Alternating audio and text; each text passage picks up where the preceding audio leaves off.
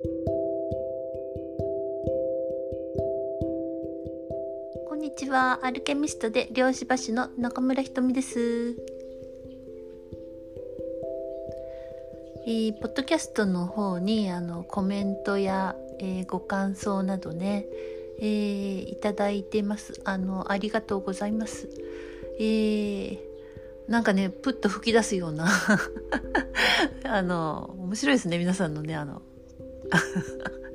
こんなことを考えてあの聞いていらっしゃるんだなみたいなね。えー、であの全部目を通してるんですけどもあのなんかですね、えっ、ー、と、いいねボタンみたいなものとか、あの返信の機能がついてないんですよね。なので、えー、ね、あの無視してるわけではないので、えー、楽しく読ませていただいているので、えー、ありがとうございます。えー、あとですね、えっ、と、3月の、えー、漁師入門講座は、あの、15日で出してたんですけど、ちょっと、えー、変更がありましてですね、えー、急ですが5日です。5日火曜日、え今度の火曜日だね。はい。あ朝11時からですね、えー、ここ福岡市西区愛宕浜で、えー、行います。あと、あと2名ぐらい、えー、でいいかなと、え思うので、もしね、えーご希望の方は、えちょっと連絡をください。えリアルでね、あの、やります。ズームはちょっと、あの、なしで、えー、リアルだけで、えー、やろうと思います。はい。ということでですね、今日の、えー、お題はですね、えー、やっぱり愛で選ぶみたいな、まあ、そんなお題にしようかと思います。はい。えー、まあですね、昨日の、えーまあ、とある女性のセッションの中でねああこれってなんか本当に、えー、まあ衝撃だなみたいなね、えー、だけど本当に、えー、ここからすごくあの深い、えー、ところがですね、えー、つながってるなっていう感じだったのでちょっとねお話ししようかと思います。まああのそのね女性のねえー、まあ、お母さんが今、えー、ちょっと病院に入っててねでもうなんかもうもうそんなに長くないかもみたいな話だったんですけれども、えー、お母さんがですねあのその病床でですね、えー、まあ、旦那さんのことを、まあ、最後まで好きになれなかったと。言ったらしいんです。で、それを、まあその女性もさらっと言ってたんですよ。で、えー、なんですけど、ここにすごい私は気になってですね、えー、まあ、無意識ってね、本当にね、さらっと皆さん言うんですよね。えー、で、私はこれが、この言葉がすごく気になって、えー、これってすごいことだねっていうふうに、まあ、言ったわけです。まあね、だって自分のお母さんが、その、ね、お父さんのことをね最後まで好きになれなかったって言ってもしかしたらもうすぐ亡くなるかもしれないっていう。でお父さんがまあちょっとお母さんを、えー、面倒見たり、まあ、してるらしいんですけど、まあ、お母さんはその全然嬉しそうじゃないと文句ばっかり言ってるみたいなね だったんですよね。でえっとまあ結婚して、えー、子供を持って家庭ができて家族っていうものができたらなんかみんなその形だけを見ると幸せそうに見えるじゃないですか。で、えー、そういうふうになっていくんだろうって私たちもあの若い頃はね漠然と、えー、結婚して子供を持ってね、えー、一生懸命働いてねあの家建ててねなんか車持ってねとかねなんかそういうこうあの安定路線みたいなものを、えー、しっかりこう叩き込まれてたんでその、まあ、結婚するっていうのもうんまあね結構これ、えー、皆さんも当てはまるんじゃないかなと思うんですけども、えー、条件で選ぶみたいなね結婚相手をね。うん。で親あの親も言ってたじゃないですか。親とか近所のおばちゃんとかがそのなんていうの？あのあっこのあっこのあの息子は金持っとるけとか この家は、えっと、土地があるけとかあっこは地主やけとか なんか、まあ、そんな感じでそのねそこの家に行けみたいな。そこのあ人の嫁になれみたいな。なんかその条件ばっかりを言ってきて、えー、その条件が良ければあのあんたは幸せになれるみたいなこう刷り込みってあったと思うんですよね。でその嫁に行ったら、えー、まあ、三つ指ついてじゃないけれども、まあ、その旦那さんに従ってね、えー、っていうようななんか食べさせてもらって、ね、子供育てられたらいいやないかねみたいなねなんかそういう風なあのすごく教えってあったと思うんですよね。まあ、ですから女性はなんか本音も言わないしなんかその条件が良ければみたいなでそうやって結婚した人もいっぱいいると思うんです。で片ややっぱりそんな条件よりもそのもうこの人が好きみたいなねお互い愛し合って大恋愛で結婚したっていう人もえー、いっぱいいると思うんですよね。で、えー、っと、まあ、どちらにしても、その、全てが順風満帆にいくわけではないじゃないですか。なんですけど、やっぱり、その、そのね、お母さんの言葉ですよ。その夫を最後まで好きになれなかったっていう、それって、結局、要はその条件で結婚して、条件が良かろうが、えー、どうであろうが、家があろうがお金があろうが 土地があろうが要するにその愛がない状態で結婚したら、えー、その形がいくらできても家族という形ができてもでそれで時が経っても結局、愛は芽生えなかったっていうことを言ってるようなことだと思うんですよね。えーなんか結婚してそのまあ子供できたら、まあ、好きになるのかなこの人とかさなんかそういう甘い考えあるじゃないですか甘い甘い考えでありあ勝手な妄想都合のいい妄想みたいなね、えー、こういうこういう旦那さんも、まあ、家庭持ったらあのちゃんとしてくれるだろうとかもならないじゃないですか。だから基本時が経ってもあの変わらないんですよね。で何が言いたいかっていうとやっぱり愛を基準に選んで何でもですよ。結婚相手ではなくてその自分の心が乗るものっていうかねそういうものを選んでいかないと結局ずっとうん苦しいのは自分なんですよね。その条件で選ぶって。その結果をあの変わらないっていうところをずっとまあ受け止めるというかね。あの自分の思っている方向に行かないですよねずっとね。愛がなくて、えー、その形だけを作って何の意味もなかったみたいなえー、ずっと寂しいみたいなずっと満たされないみたいなものって、えー、きっとあると思うんですよね。愛があの愛し合って結婚した人もあのまあ若い時って本当の愛なのか肉欲なのか分からなかったりしますよね。まあでも肉欲が肉欲も愛のうん、部分じゃないですか。なので、えー、まあ自分が、えー、どういうその親の心理の時に生まれてきたかっていうのはいやめちゃくちゃやっぱり大事なんだなっていうのは思いましたね。えー、話が伝わっているでしょうか？なかなかうん。あの思ったんですよ。やっぱり女性が、えー、自分のハートで、えー、結婚相手を選ばないと世界って平和になっていかないなって思いました。えー、女性がお金や財産や、えー、そういう条件で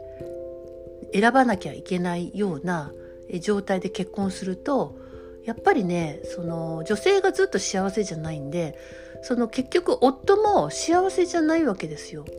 えー、愛を求めても、えー、男性も得られないんですよね。だって女性の内側から、えー、湧き出る泉のように、えー、出てくる愛が受け取れないわけですよね。えー、女性はもともと愛の存在なんですけどもやっぱりうん支配のもととかその権力で、えーまあ、従わなきゃいけないっていう状態になると愛って溢れてこないですよね。その犠牲的に家族を、えー、支えるような形に物理的に支えるっていうことになっていくと思うんですけどもで結局、えーまあ、男性の方も、まあ、奥さんからなんかなんか十分な愛がもらえてない気がするみたいな。そして、えー、その自分の力を、えー、まあ、経済的に支えるとかいう力も、えー、それを頑張ったとしても、なんか、二人ともが義務感になってしまって、えー、家庭あの家庭を回しているっていうその状態だとすごくどちらも枯渇してくると思うんですよね。なんでまあ今いろんなね、えーまあ、いろんな話を聞くんですよ私もこういう仕事をしているのでですね。えー、一言で言うと夫婦はみんな戦ってます。本当ほとんど、うん、戦ってるね。だからこうやって戦うんですよね、なんか。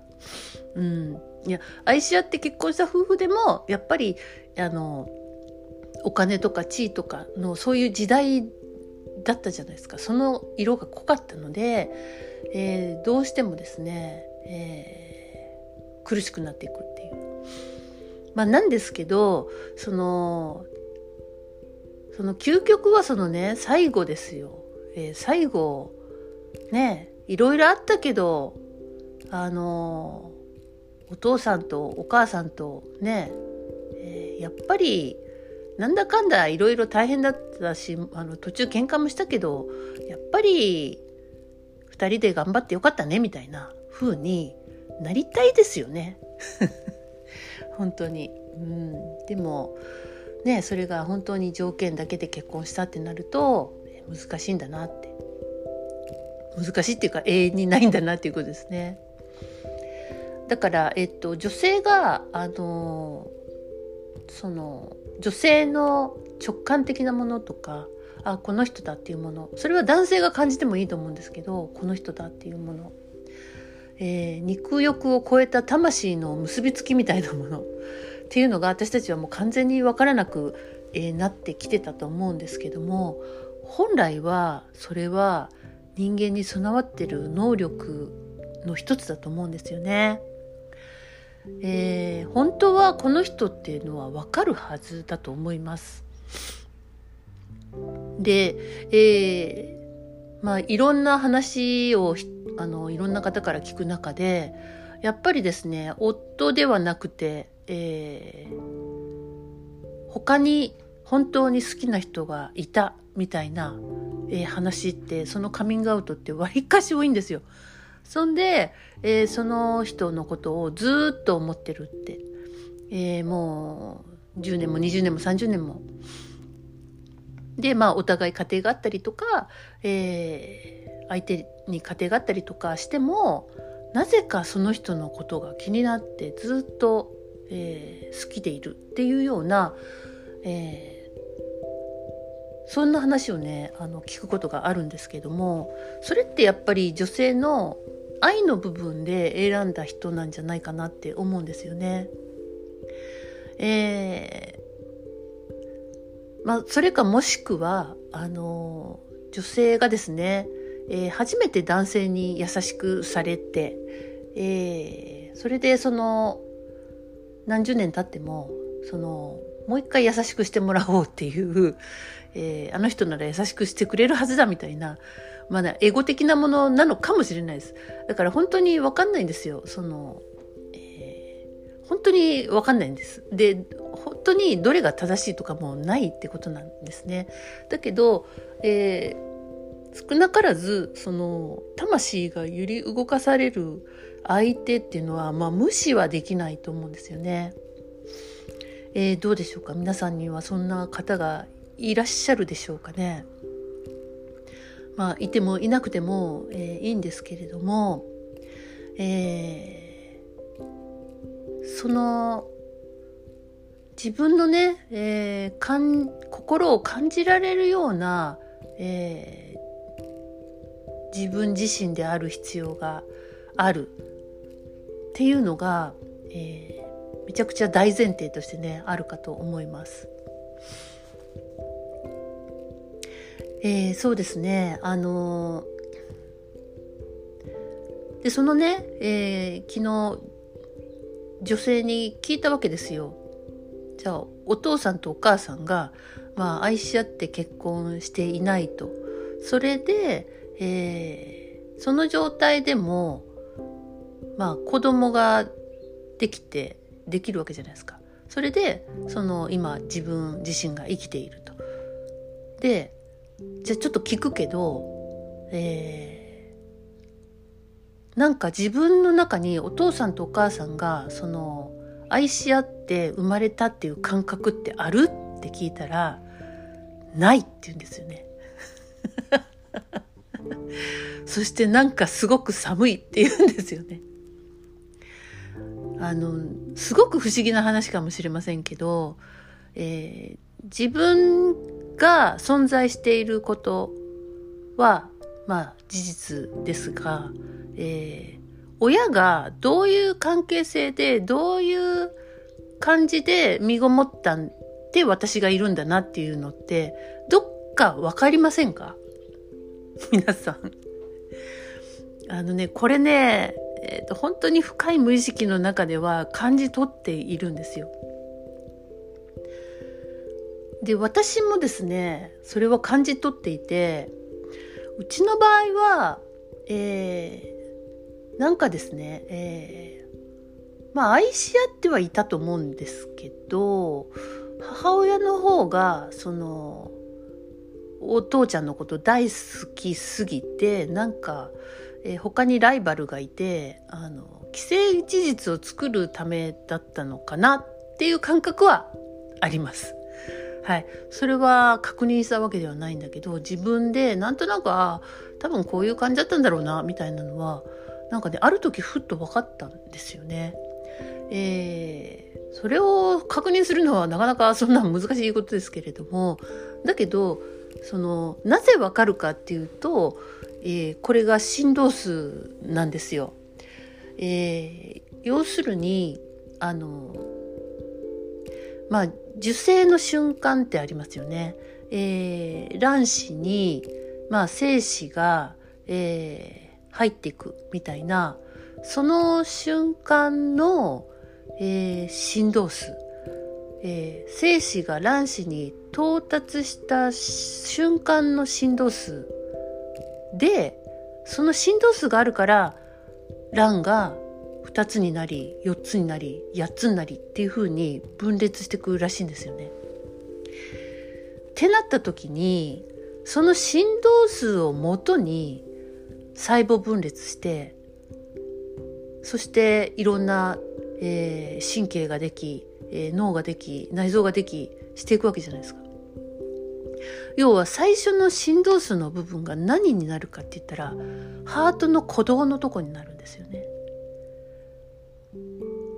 ってことは、えー、そのままの振動数を保持してる大きくなるわけですよね。だからなんとなくそこに、えー、アクセスして私ってどうやって作られたのかなって思ったらなんかわかる。あのみんなねどっか分かってると思います。だからもしかしたらすごい愛を、えー、感じられないし愛ってなんだろうって、えー、言ってる時は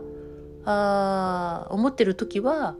もしかしたら愛が、ええー、少ない中作られた可能性はありますよね。えー、なんかねあの肉欲だけの、えー、で作られるってこともありますよね。えー、肉欲は愛かっていうと肉欲も愛だみたいな感じだと思うんですけどもでもそうしたら肉欲でまた結びつくような相手と結婚したりとかするわけですよ。あのこれって本当に不思議なんですけどもそういうあの相手の選び方とかが連鎖していくっていうことも、えーね、多分に考えられますね。えー、ですからまあその女性はあの別に好きな人と結婚していないっていうんですよね。同じことを親と同じことをやっているっていうんですよね。だからそれに対してすごくまあ気がついてきたので、えー、それは気がついたっていう発見もあるんだけど、まあ、複雑な、えー、思いもあるっていうことですね。えー、どうでしょうかね皆さん今日の話。あの なかなかねじゃあどうすりゃいいのっていう。あどうもできない。ね。でもやっぱりあの愛で選んで、えー、いく。それを連鎖させないと例えばじゃあ愛がない条件で結びついた親のもとに生まれた子はまた同じような結婚をして、えー、また子供を作ってっていうふうになる可能性はありますって今言いました。はい、そんで、えー、その状態になった時に自分の血筋先祖がなんか誇りにも思えないんですよ。誇りを持てないみたいなね。それはすごく、えー、子孫を、えー、残していく上でもうん悲しいことですし、えー、ずっとなんか満たされない子孫が続いていくっていうのもものすごく痛々しいというかね、えー、そういうことじゃないでしょうかね。でえっ、ー、とじゃあなぜ神様はあの愛がなくても子供が授かるように、えー、体を人間の体を作ったのかっていうことになりますよね。でまあこれがすごくあのすごいとこだなって思うんですけども、まあ、要はうん愛がない状態で交わったとしても、えー要はねレイプとかでも子供ができたりするわけじゃないですか。なぜそうなんだってなるとそこは非常にその人間の動物的な側面だと思うんですよね。えー、要は種の保存とか、えー、そういう方向に、えー、働いているんではないかなと。その愛がなくても、えー、物理的には子供が生まれてその種としてはつながっていくわけじゃないですか。で地球ってやっぱりすごくあの繁栄繁殖する、えー、ほっといたら増えてくっていう 惑星ですよね。だって種だってまいとけばどんどん出てくるわけだし、えー、やっぱりそういうこう種をつなげていくっていうためにあの体はその基準で作られてると思うんですよね。だからこそやっぱそれを、えー、うまく活用していくように、えー、誰とあの愛し合って、えー、子供が欲しいねっていう時に子供を作っていくっていう、えー、いうのが最も本当に必要なことなんだなっていうのは思います。でこれあのアナスタシアの、えー、本にやっぱ書いてあるんですよね。で、えー、本当に愛し合った人っていうのは分かる愛し合う人っていうのは分かるからその人と結婚して、えー、婚前交渉とかがなくてですね子供が欲しいねって言った時に作るみたいなことを書いてあったんですね。まあ、皆さんも読んでみてください。えー、なんですけど本当に、えー、その、まあ、昨日のセッションの中でそのお母さんのね夫を最後まで好きになれなかったっていう。でその人に好きになれない人に最後まで、えー、なんか面倒見てもらうっていうね。そういう人生になりたいですかっていう。えー、ちょっと投げかけをしたかったんですね。えー、あなたは、えー、愛してる人と結婚したでしょうか、えー、もしくは愛してやまない人忘れられない人がいるでしょうか、え、その人とは魂とのつながりかもしれませんよ。はい、ということで、えー、おしまいです。ごきげんよう。